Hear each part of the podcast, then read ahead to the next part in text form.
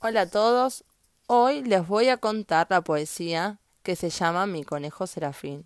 La escribió Marta Jiménez Pastor, versos en sube y baja. Aquí les traigo, señores, al conejo serafín. Lo encontré comiendo pasto en el fondo del jardín. Se los mostraré de frente, de colita y de perfil.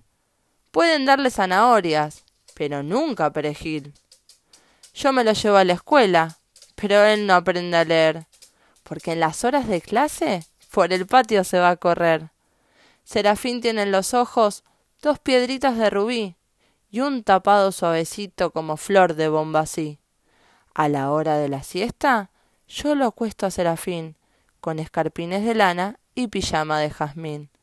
Serafín, mi conejito, tiene sueños de acerrín.